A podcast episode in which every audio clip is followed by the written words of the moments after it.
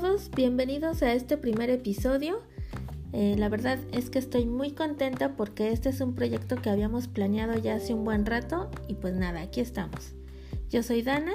Hola, ¿qué tal? Yo soy Omar. Y como sabrán, este es un podcast para hablar de música, que es algo que nos gusta mucho. Y bueno, pues en este primer episodio vamos a platicar de esos álbumes que cambiaron un poco nuestra vida y que nos adentraron y nos ayudaron a definir nuestro gusto por la música. Así que, pues comencemos. A ver, Omar, ¿de qué nos vas a platicar tú hoy? Pues mira, yo te voy a platicar, o mejor dicho, les voy a platicar de un álbum que en lo personal es muy especial para mí, porque creo que a partir de este álbum en particular, comencé a investigar e informarme de los grupos, de los artistas, de los cantantes y, de muchas bandas que me, que me, gustan.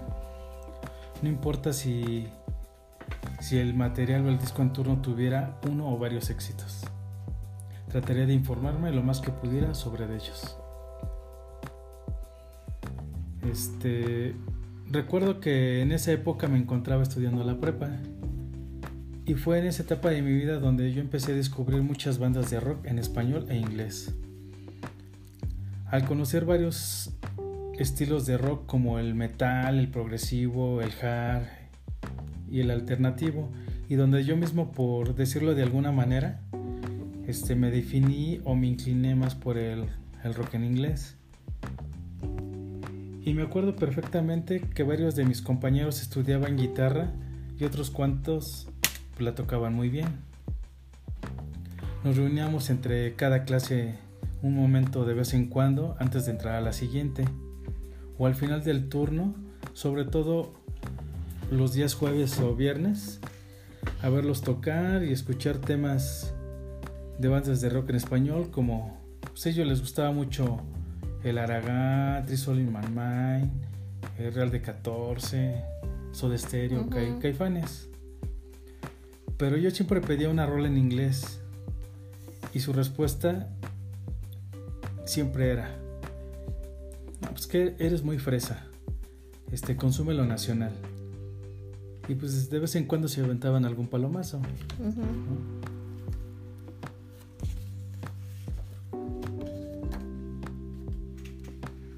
Y bueno, sin más preámbulo o sin tanto rodeo, pues este álbum es el muy conocido Odd Time de la famosa banda R.E.M. Es el número 7 en su discografía, pero fue con este álbum con el cual yo los conocí. Recuerdo tener en ese entonces dos amigos por donde yo vivía, que eran, bueno, más bien son hermanos. Era el cumple de uno de ellos, del mayor, Lalo, del cual era bien sabido por mí que se veía bastante y le gustaba mucho la música, sobre todo en inglés. Me acuerdo que en el momento de dar los regalos Sergio, el checo, así les decía yo normalmente, pues le da un, pequeño regalo y al abrirlo pues era un cassette de R.E.M., el Out of Time. En ese entonces todavía se utilizaba ese formato y creo que apenas acaba de salir el compact disc. Me llamó la atención su portada amarilla y el nombre de la banda. Y pues obviamente le pregunté que quiénes eran, qué tocaban. Y Lalo me dijo que era un grupo que tocaba muy bien y que bailaban muy padre. Que tenían él un cassette de ellos con una rola muy padre que se llamaba South Central Radio. Me acuerdo que me pusieron el primer lado del cassette mientras pues comíamos el pastel y platicábamos un rato. Y mi primera impresión fue pues que nunca había escuchado un rock tan, original, tan diferente. La verdad es que pues, me sorprendieron y me gustaron bastante. Como dije, pues apenas los empezaba a conocer. Lalo y Sergio fueron en ese tiempo mis mejores amigos. Y creo que influyeron sobre todo este Lalo a que me gustara mucho la música en inglés. Y este recuerdo hace que este álbum de R.E.M. sea muy especial para mí. Cada vez que lo escucho me trae pues gratos recuerdos y momentos. Mm, ya. Ajá. Y pues, ¿qué te puedo decir? Me es imposible platicar o platicarles de Ariane y de su álbum No Time directamente.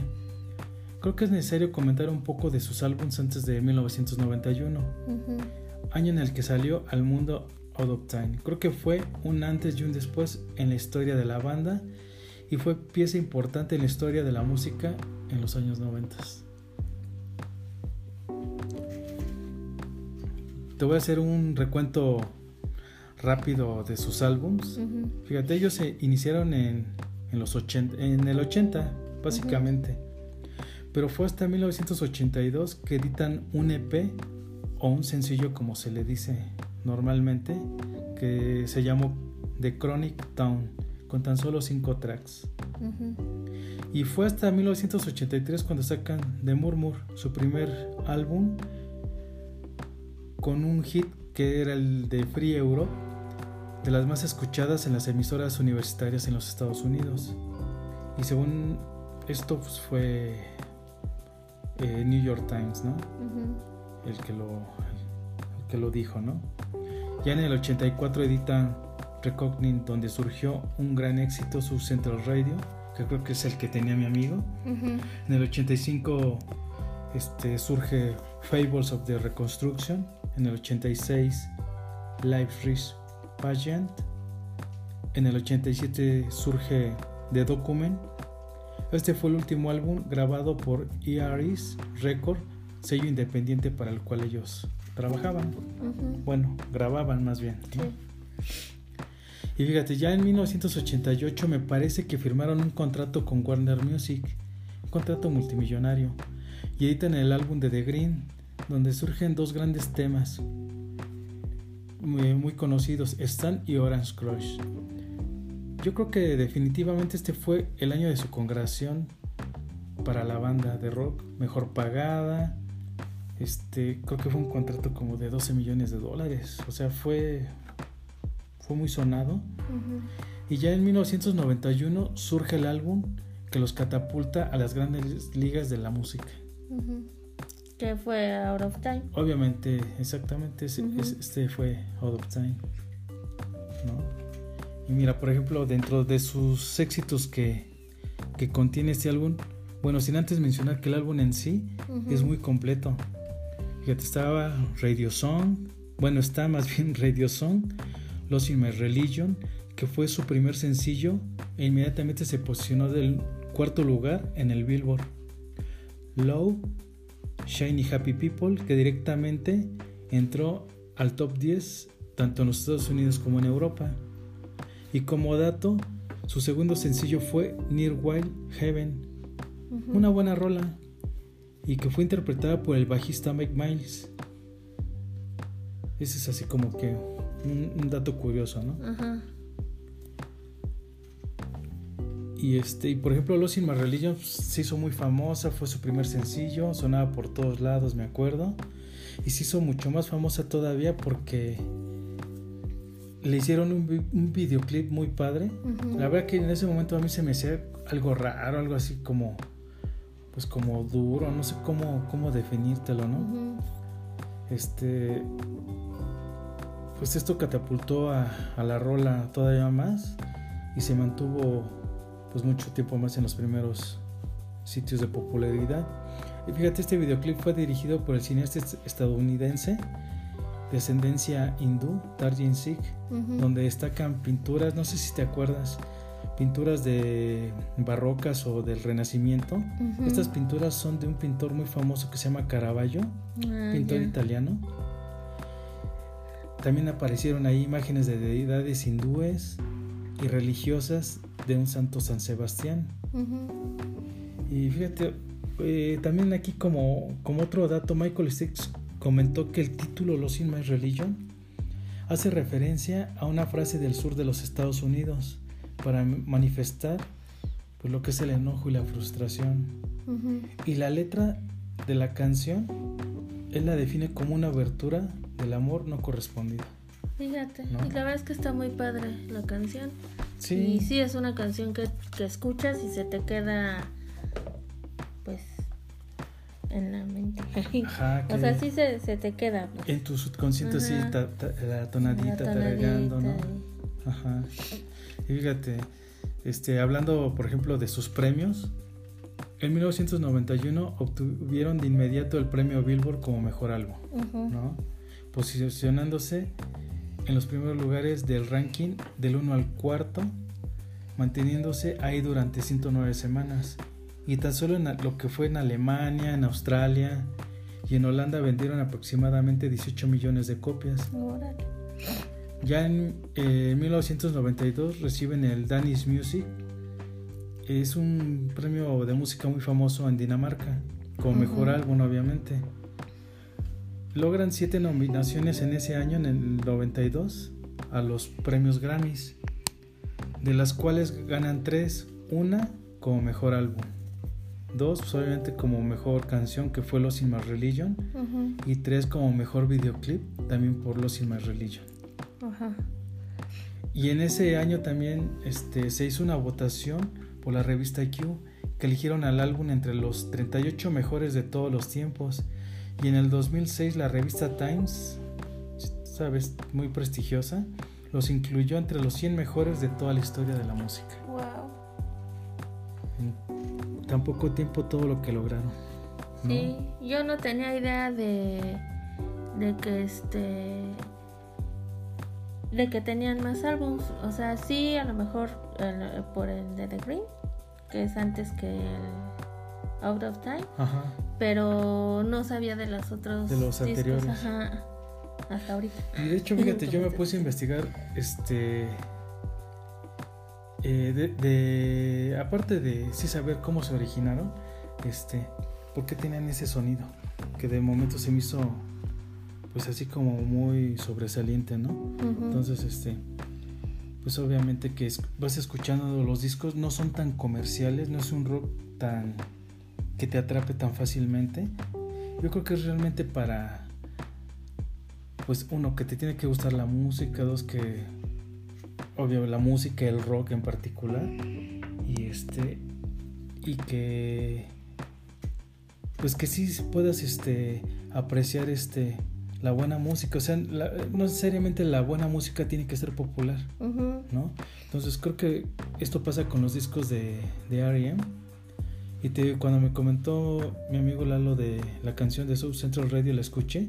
Y dentro de toda su discografía anterior, creo que pues sí fue la más famosa en su momento. ¿no? Obviamente más comercial y sobresalía por lo mismo que no era tan, pues tan, este, con arreglos tan, tan raros, ¿no? Y este, pero sí, te dejan un buen sabor de boca sus, sus discos.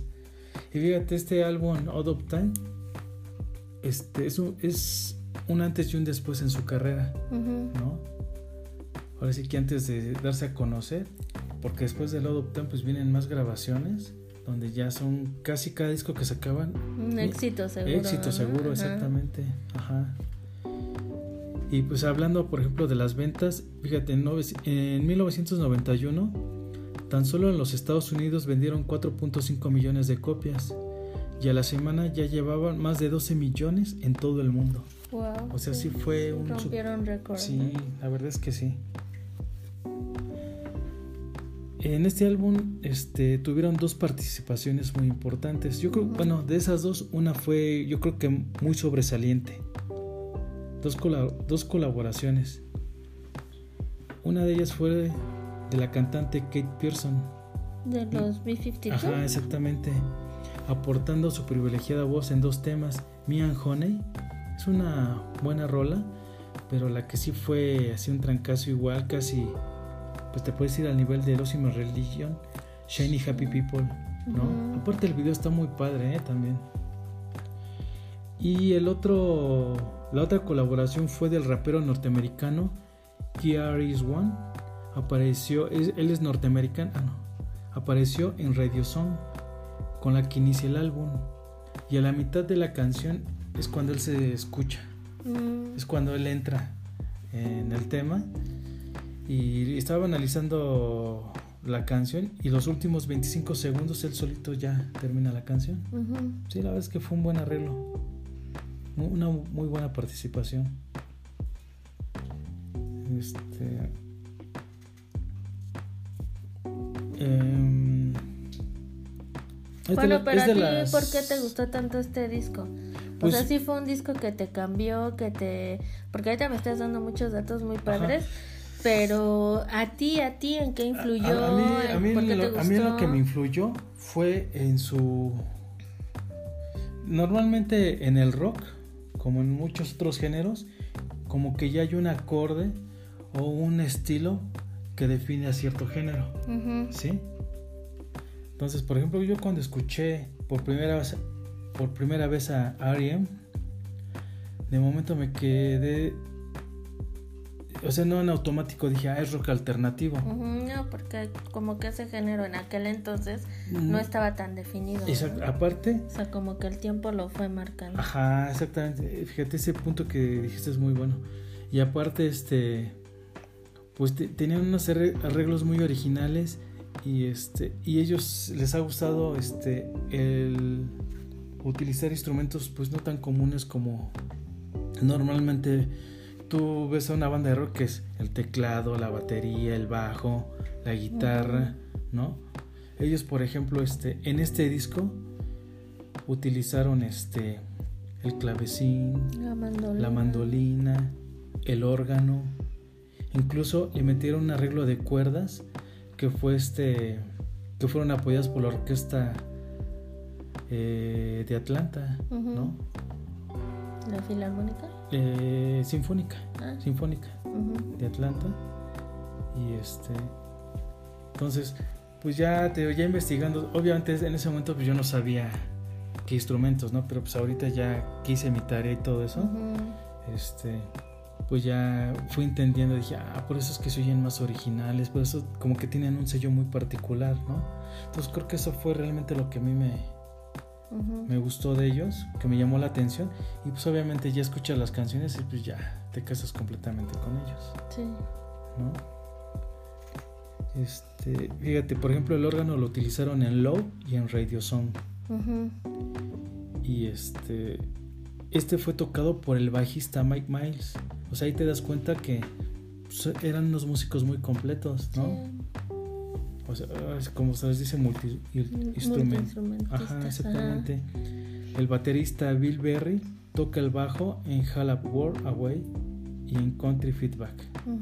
¿no? Y por ejemplo, como dato curioso, el guitarrista Peter Buck estaba ya fastidiado de la guitarra eléctrica. Deseaba, o sea, ya es como que ya, ya es por naturaleza de ellos mismos, ¿no? Él ya deseaba algo diferente, ya después de tantos discos. E incluso eh, se lo comentó que era el ir más allá con este álbum, ¿no? Y fue cuando él incluyó la mandolina y surgió el famoso riff en Los Religion, ¿no? Cuando inicia. Que fue lo mejor que pudieron haber hecho porque es lo que le dio ese toque especial a esta canción, ¿no? Ajá, exactamente. Sí. Y fíjate que no tuvieron muchos conciertos, pero hay uno muy en particular que este que se editó en el 2019, más no, no se hizo en el 2019. Se llama Light Up the Borderline. Fue grabado para Record Store Day. Record Store Day es una iniciativa global con más de 14 años que promueve, difunde y resguarda las tiendas de discos independientes. Por ejemplo, aquí en México hay varios sellos independientes, pero la embajadora aquí en México es Roma Record, ¿no? Bueno, tengo entendido. Sí. Este concierto fue totalmente inesperado. Este concierto se grabó, bueno, más bien se realizó en 1991, en torno al lanzamiento del álbum Adopt Time, para el sello Craft Recording, actuando bajo el seudónimo de Bingo Handjob. Y fíjate, como otro dato, recuerdo que hicieron una gira llamada Around the World Tour. Vinieron a México y supuestamente te acuerdas que íbamos a ir. Sí. ¿no? Pero pues nunca fuimos. No, porque ya no alcanzamos boletos. gracias y por culpa de tu prima Cintia. No, no fue culpa de ella. Nosotros que pues, nos, nos pues esperanzamos es que, Es que la estábamos esperando y resulta que ella los compró, nosotros no los compramos y cuando quisimos ya no los pudimos comprar. Y dijimos que en la próxima gira. Y ya no. Ya no hubo próxima gira. ¿No? Porque. De, hecho, en, eh, de hecho, en esta gira que fue en el 2005, en el concierto de Dublín, donde Michael Stapes y compañía pues anunciaban su separación.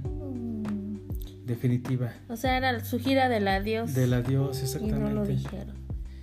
Y pues comentó él todavía en ese momento muy filosóficamente, dijo unas palabras pues muy, muy padres, ¿no? Ujú. De hecho, las anoté, mira. Un sabio dijo una vez, la habilidad de atender una fiesta es saber cuándo es tiempo de irse. Oh, O sea, más este entrañable no podría sonas. sonar, ¿no? Y pues, ¿qué te puedo...? Ah, ya se me estaba pasando. Hicieron este, varios formatos celebrando los 25 años del álbum. Este, salieron a la venta eh, varias ediciones especiales. Por ejemplo, una de ellas fue el álbum doble original más el remasterizado, Ujú. que incluía las letras y un track inédito. ¿Por qué menciono las letras? Porque cuando yo estaba con mis amigos en Ujú. aquella época, me acuerdo que yo abrí el cassette y no traía el librito, no te decía nada. Bueno, traía su librito, pero no traía letras. ¿no? Ajá, bueno, sí, traía puras imágenes, pero Ujú. no traía letras. Y me acuerdo que yo un año después, en el 92, yo me compré mi disco compacto. Dije, pues está más grande el formato, el libro más grande. Lo abro, exactamente lo mismo. No traía letras ni nada. Sí, entonces yo creo que sí debían las letras. ¿no? Y ya en esta edición doble con el original y el remasterizado, pues ya las incluyeron. Hubo otra edición que sacaron ellos, que es un box set de tres viniles, más el CD remasterizado, obviamente incluyendo las letras. Y hay una edición de deluxe que te incluye cuatro CDs con todo lo anterior que te platiqué y grabaciones en vivo. Órale. Ajá. Y hay un Blu-ray que te incluye todos los videos del álbum con un kit de prensa, con imágenes exclusivas. Trae algunos comentarios de Jenny Zaleski. Ella es una reconocida este, Crítica. crítica de música en los Estados Unidos, donde pues es muy famosa porque va a giras y entrevista a muchos artistas. Y este, pues aquí entrevista a la banda y a los productores. ¿Y qué te puedo decir? Pues ya para, para terminar, pues creo que la calidad de R.E.M. y, y pues que este álbum los catapultó a lo más alto de la música popular. Este famosísimo álbum Out of Time se convirtió en uno de los mejores discos de los años 90, en un álbum histórico y creo que bandas no comerciales independientes alternativas pueden tener fama mundial sin sacrificar su integridad, su estilo y calidad artística. Aparte, eh, hicieron canciones todavía después del Out of Time muy padres, ¿no? Yo tengo entendido que, Sí, este, sí, bueno, como dato curioso, eh, la canción de Shiny Happy People, Ajá. este, la tenían contemplada para el tema de introducción de la serie de Friends. Ay, fíjate ese dato, no. Me, me lo ganaste. Ajá. Muy bueno. Y, y bueno, a final de cuentas, pues no lo escogieron. Fue el de I'll Be There For You de los Rembrandts. Pero pues hubiera estado padre también. ¿no? Pues si hubieran, este, pues sido más famosos, ¿no? Todavía. Pues yo creo no tan famosos, pero a lo mejor sí se hubiera quedado la canción grabada 10 añitos Para la para posteridad. la posteridad en la mente de todas las personas. Y se iba a relacionar obviamente con la serie de Friends, pero no, no, no quedó a la mera hora. No fue seleccionada. No fue seleccionada, Ajá. pero pues mira, e- ese dato quedó para la posteridad. Ujú, Como datos curiosos Ajá, de tanto de la serie de Friends como de R.E.M. Ah, exactamente. Bueno, pues este era del álbum del que yo te quería platicar. ay, Y pues no sé, Dana, ahora tú de, de qué álbum nos vas a platicar.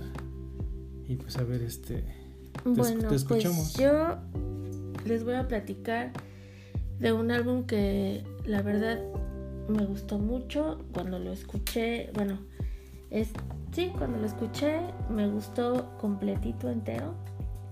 Este, yo lo descubrí cuando tenía 16 años. Eh, aparte, este, es de esos álbumes que te atrapan, que te, que te gustan, porque, eh, pues yo en ese entonces estaba en ese descubrimiento de la música y yo quería, pues, conocer y estaba como muy ávida, ¿no? de querer conocer más música y este disco llegó como en el momento, ¿no? En el momento indicado. Ajá. Y pues me gustaba mucho, pues todo, desde la, como te digo, desde la primera hasta la última canción. Ese, fue este disco que no me cansaba de escuchar, que me aprendí, que todo el tiempo lo, lo, lo escuché durante el tiempo lo más que pude. Y, y, la manera como la descubrí también pues fue, fue chistosa, pero bueno, yo les voy a hablar del Jagged Little Pill de Alanis Morissette. Ah, órale, va. Eh, yo lo descubrí en, eh, en 1996, un año después de que salió. Pero yo lo descubrí porque aparte de que en ese entonces no era como que ahorita lanzan un disco y ya te enteras a las horas. Este, pues me acuerdo que yo iba en el carro con mi papá. Mi papá siempre tiene la costumbre de ir escuchando música mientras maneja. Y yo, este, y pues íbamos escuchando el radio y de repente empezó la canción de You Learn de, de Alanis. Y me gustó mucho, me, me, gustó el ritmo, su voz, todo, ¿no? O sea, como que es una canción que la escuchas y está, pues pega, ¿no? Y ese día, pues lo chistoso viene ahorita porque cuando llego acá, bueno, íbamos a casa de mi abuelita y en casa de mi abuelita vivía mi prima Cintia, la que sí fue a ver a Riem y este, pues como somos contemporáneas, pues estábamos en esa onda. No le reclamas, ah, no, ahí todavía no. Éramos este. Eran pubertas todavía. pues sí, unas adolescentes. Y me acuerdo que eh, ella, este, pues eh, llegábamos a compartir de la música que estábamos escuchando, platicar y todo.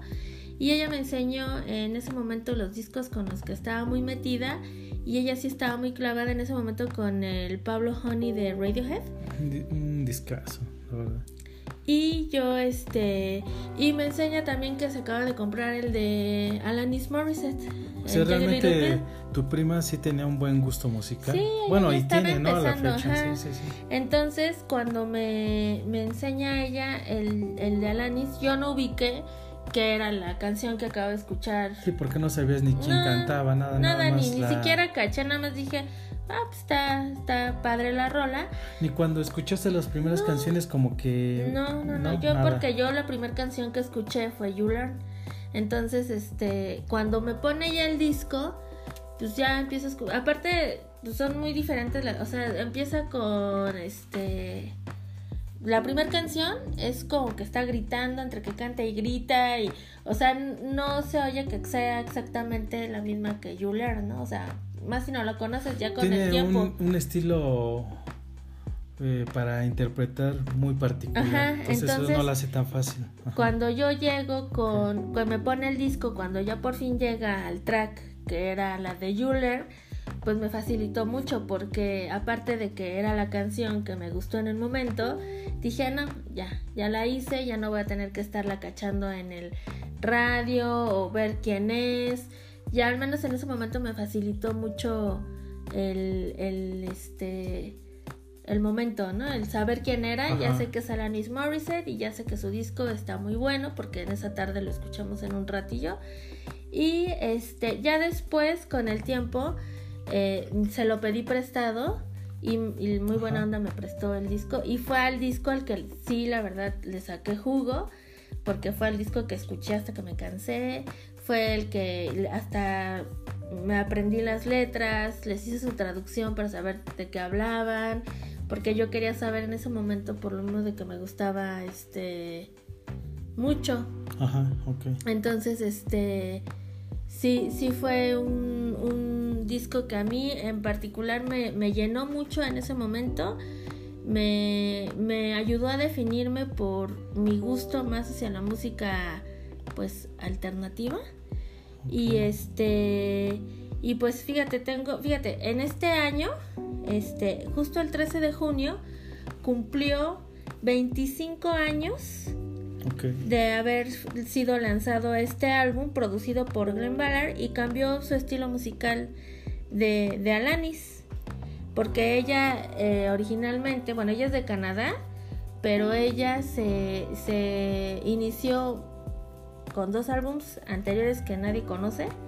y eh, su estilo era muy diferente porque su estilo era fueron este era dance pop y este y bueno como su estilo cambió por eso fue o sea este fue el álbum que le abrió las puertas a ella no a nivel mundial este y bueno su género es rock alternativo y es considerado uno de los álbumes más exitosos de la historia debido a sus logros en ventas y premios conseguidos. O sea, realmente un, fenómeno. Este. Estaba viendo que fue el quinto álbum más vendido por parte de un artista femenino y el décimo cuarto más vendido de todos los tiempos. Eh, llegó a estar durante 12 semanas en el puesto número uno del Billboard 200 de Estados Unidos y se situó como uno de los cinco álbums que se mantuvieron en el top 10 por más de un año. O sea, no fue eh, que un mes, que unas semanitas, o sea, fue, un, año, completito. Más de un año. El álbum tuvo su ascenso en las listas, pero durante el 95 solo en Estados Unidos vendió 4 millones de copias mientras que en el 96 se convirtió en el álbum más vendido del año con más de 10 millones de copias en Estados Unidos. Para el 2000 había vendido 28 millones de copias en el mundo y en 2009 ya había vendido más de 33 millones de copias. En octubre del 2002, la revista Rolling Stone la situó en el álbum como en el álbum este número 31 de la lista Woman in Rock que comparte con Annie Lennox, con este Patti Smith. O sea, es una lista grande, ¿no? Pero ella ocupa el número 31. Sí, muchas. En el 2003, la revista posicionó el disco en el 327 de la lista de los 500 mejores álbumes de la historia. Y el Salón de la Fama del Rock posicionó en el número 26 de la lista de los 200 álbums que todo amante de la música debería de tener. Y eso pues a mí me pone muy contenta porque yo soy amante de la música y tengo el álbum de Jagged Little Pill. Ah, yo también tengo mi álbum, ¿eh? En su primer sencillo, You Ought Know, tuvo colaboración del bajista de los Red Hot Chili Peppers y del guitarrista Dave Navarro, que ya no es de los Red Hot, pero en ese entonces todavía lo era. En ese momento. Ajá. Y este Posteriormente lanzó eh, su, su, segundo sencillo que fue Hand in My Pocket y más tarde su mayor éxito que fue Ironic. Ah, sí, Obtuvo varios premios, entre ellos cuatro Grammys, el premio Billboard a Mejor Artista del Año, disco platino en varios países y el disco diamante por haber superado los millones de copias en Estados Unidos. Con los lanzamientos de You Learn y Head Over Feet, Jagger Little Pill logró mantenerse dentro de los primeros 20 puestos del top 20 de Billboard por más de un año. Eh, impresionante. Morissette superó 30 millones de copias vendidas a los 22 años y realizó una gira mundial con más de 200 presentaciones. También cabe mencionar que hay una obra en Broadway que se llama Jagged Little Pill y que está inspirada en los temas de, de este, de este álbum. Sí, la historia del musical son las... De las, canciones, los, temas. Y este... Pues este año salió una edición de 25 aniversario, justo en junio, igual que cuando se lanzó ese disco.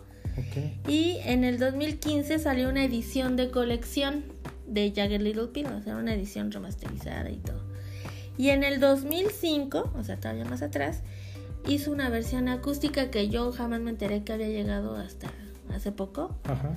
Y bueno, pues eh, la verdad es que, pues este disco, como te digo, estos son los datos, son los números y todo muy padre.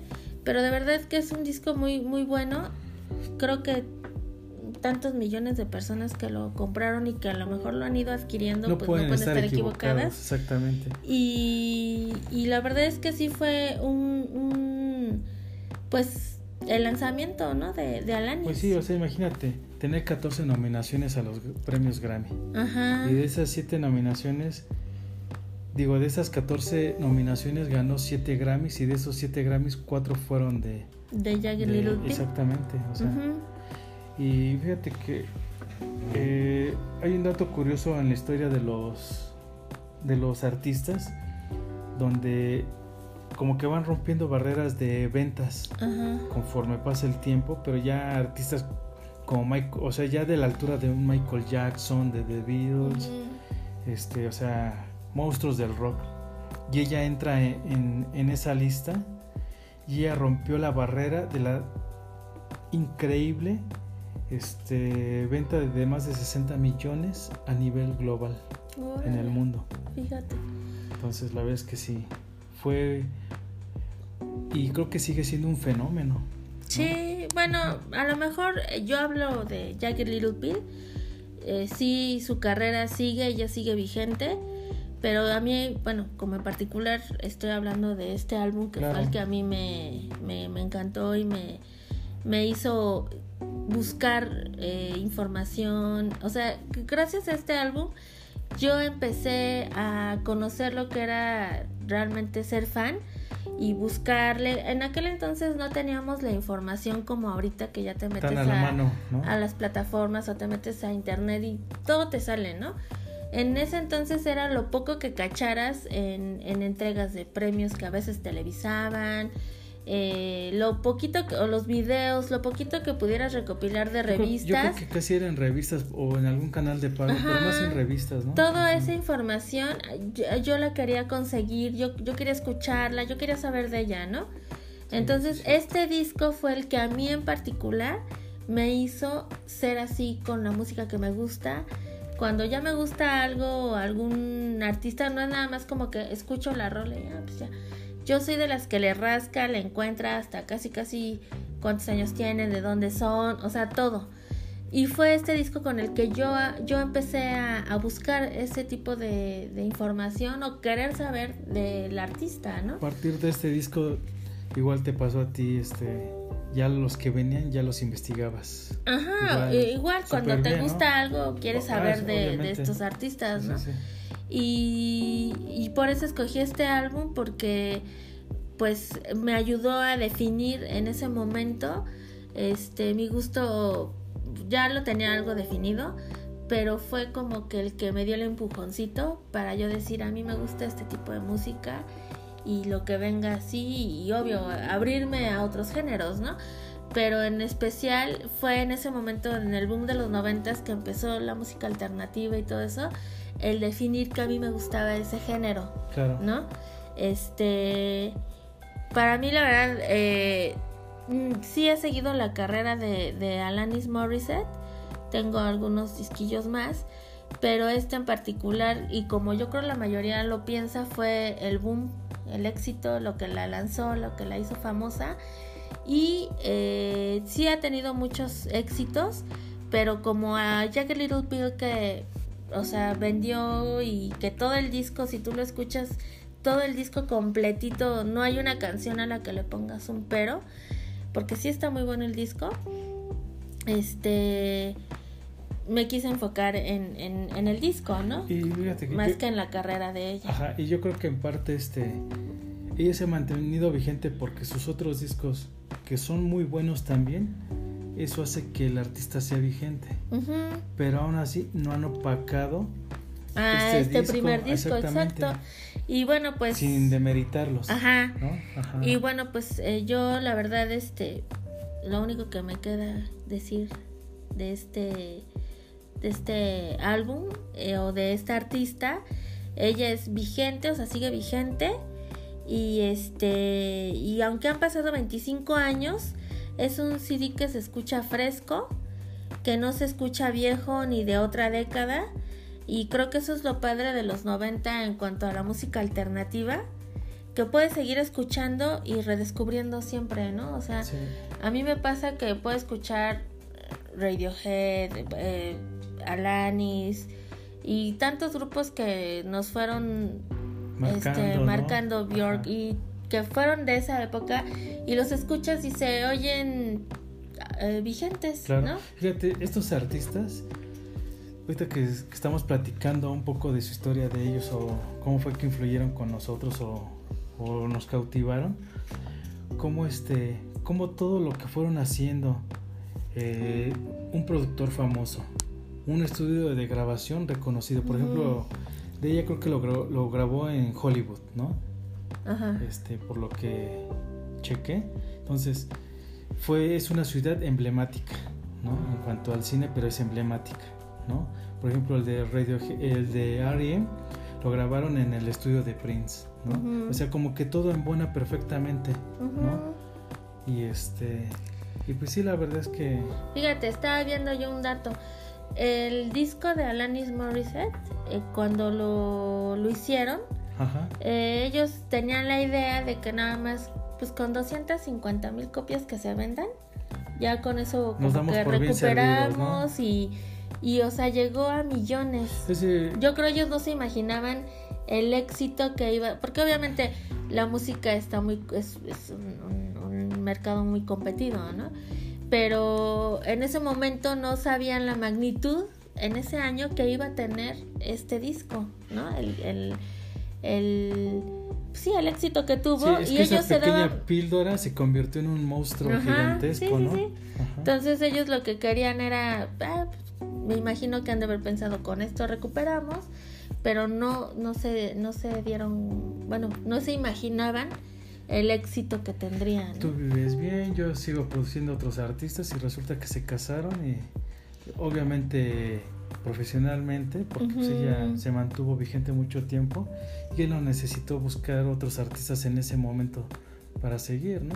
Mm, él ha producido a muchísima gente también. Es muy, famoso, ¿no? Entonces, este, a lo que voy es a que su idea era muy humildemente, ¿no? O sea, como que mínimo esto y, se, y no se fueron a millones y, y, es un disco que, fíjate, a 25 años de distancia, me imagino que ahorita sí hay quien lo compra en formato físico, pero igual lo, lo, descargan porque ahorita ya, ya cuenta las plataformas, ¿no? Pero se sigue escuchando, se sigue, vamos, sigue, ¿no? Aparte, fíjate que un buen dato es, pues que ella le llegó el éxito inmediato, se le se puede decir, por ejemplo, a diferencia de R.E.M., pues ellos pasaron pues varios años, varios discos seis o siete para realmente ser conocidos a nivel mundial. Y ella con el tercer disco bueno pero su primer disco a nivel internacional. Claro. Los otros dos discos sabrá Dios o sea fueron en Canadá y ahí se quedaron. obviamente fueron locales ajá. este, pero, pero, sí fue un éxito inmediato porque se podría decir que fue para para el resto de todos fue su primer disco. Exactamente. No los otros nadie sabe de ellos o sea era un género totalmente diferente. R.E.M. se mantuvo a lo mejor de lo independiente, al, se fue un poquito a lo comercial, pero aún así conservaron ese, ese esa esencia. independiente, ¿no? Sí, exactamente. Y, este, y sí, a lo mejor tardaron, pero R.E.M. a lo mejor fue el grupo que abrió puertas para demás grupos y que además eh, eh, o sea, en su momento también ganó muchísimos premios y reconocimientos. Fíjate que ese, eso que comentas es, es muy padre también, porque ahí demuestra que no fue un grupo que, regresando un poquito de Ariam, este, que no se vendió, ¿no? que mantuvieron su esencia. Obviamente se tienen que abrir a lo comercial, porque lo, lo, tienen que hacer, ¿no? Pero no totalmente. Siento que tuvieron este, este, una estrecha este, comunicación con sellos independientes todavía en, algunos conciertos con algunas empresas y este y pues sobre todo su estilo no y yo creo que dentro de todo esta Alanis Morissette este pues a la fecha ya ha mantenido su, su esencia no también como artista no sabes qué me imagino que pasó con ella.